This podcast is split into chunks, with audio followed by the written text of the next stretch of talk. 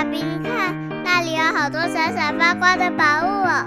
真的耶，宝贝，那就是传说中的十灾故事同心阁。我们赶快去一探究竟吧。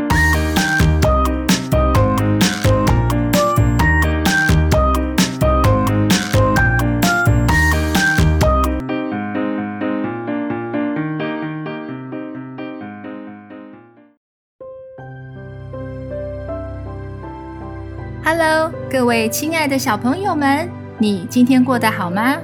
我是实在故事同心阁里把幸福阳光洒在你身上的桑尼姐姐。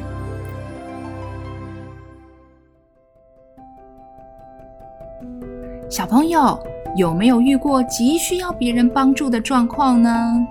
比方说被别人欺负，回家路上迷路，遇到怪叔叔。或是重要的东西不见了等等，人在遇到自己无法解决的困难时，总会希望身边有人能伸出援手，给予帮助。那种帮助就像是外头下着大风雪，你在家里冻得嘴唇发紫，缩在角落发抖。这时有人送来暖暖的炭火，把你的身体烤得暖暖的，你一定会觉得很窝心。并把这份难得的感情记在心里，希望未来有机会能够回报他。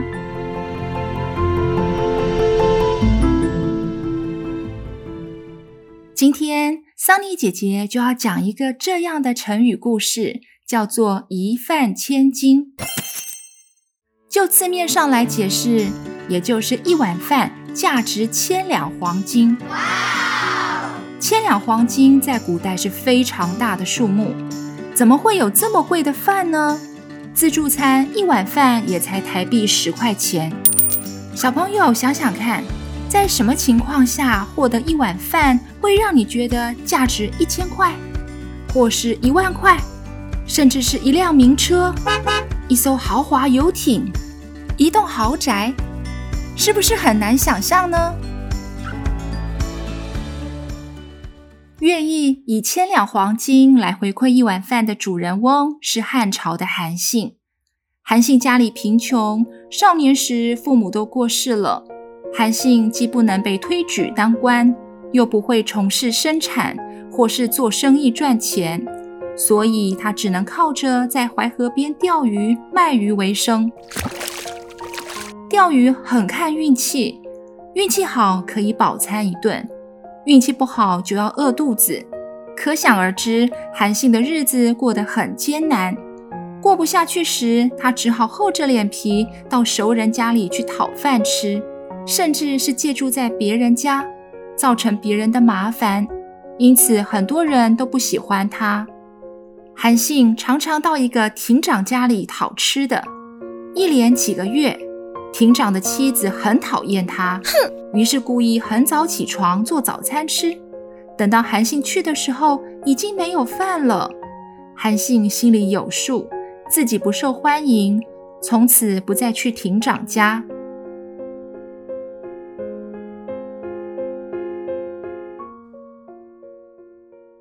有一天，一个在河边洗衣服的大娘见到韩信饿得有气无力。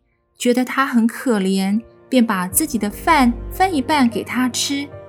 一连十几天都如此，韩信很感动，便对大娘说：“您的恩情我铭记在心，将来我飞黄腾达，有一番成就的时候，我一定好好的报答您。”照理说，大娘听到韩信的话，应该要很开心，觉得韩信是个知恩图报的青年。结果却相反，大娘带着一点怒气对韩信说：“你身为堂堂男子汉，却不能自己维持生活，我是可怜你才给你饭吃的，哪里指望你来回报我？”虽然大娘付出不求回报，但是韩信还是牢牢记住大娘的恩情。后来，韩信替汉王立了不少功劳，被封为楚王。他特地找到当年帮助他的大娘，对他谢了又谢，还送给他千两黄金作为报答，这就是有名的成语故事一饭千金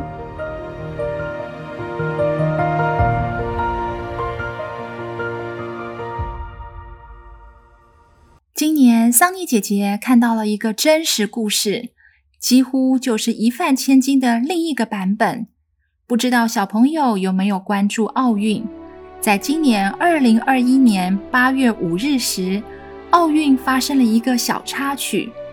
当时牙买加的跨栏选手 Hansel Parchman 正要去参加一百一十公尺的跨栏准决赛，他听着音乐从选手村搭上车。车子开了一阵子后，他才赫然发现自己搭错车了，甚至是搭上方向完全相反的车，跑到游泳的比赛广场了。而他身上没有带钱，也没有证件。旁边的人告诉他，唯一的解决方式是回去选手村重新搭车，但这样来来回回，时间耽搁，一定赶不上比赛。决赛就近在眼前。也许有机会取得金牌，难道要放弃吗？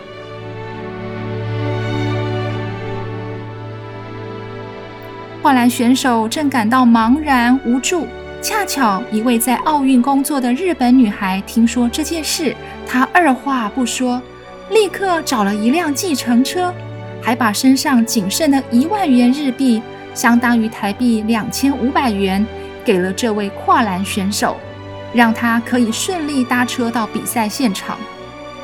牙买加选手在不认识的女孩的帮助下，成功赶回现场，顺利暖身，并一举拿下金牌，成为牙买加之光。拿下金牌后，选手赶紧回去寻找这位女孩，感谢她的帮助。牙买加总理更是宣布要邀请这位女孩到牙买加访问一周，所有费用由政府买单。女孩接受访问时，牙买加媒体问她：“当时怎么会决定出手相助呢？”女孩不好意思地说：“她只是觉得，如果换成自己遇到这样的状况，一定会很希望旁边有人可以伸出援手，所以她当时也没想这么多，更不会去想这个选手会不会还这笔钱，只想赶快帮助他抵达比赛现场。很幸运的。”他成为世界第一名的跨栏金牌。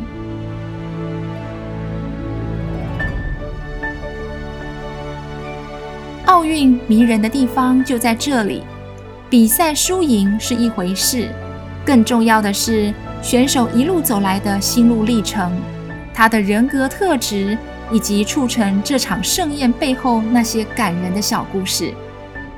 正因为有不求回报的女孩，以及心怀感谢的跨栏选手，帮这场比赛添加更多美丽的色彩，也让我们记得很久很久。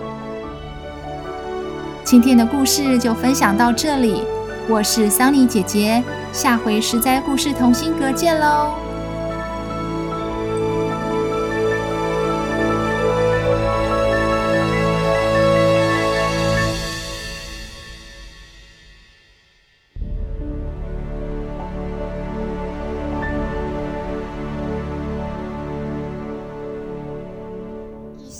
由实在实在网络教育学院制作播出。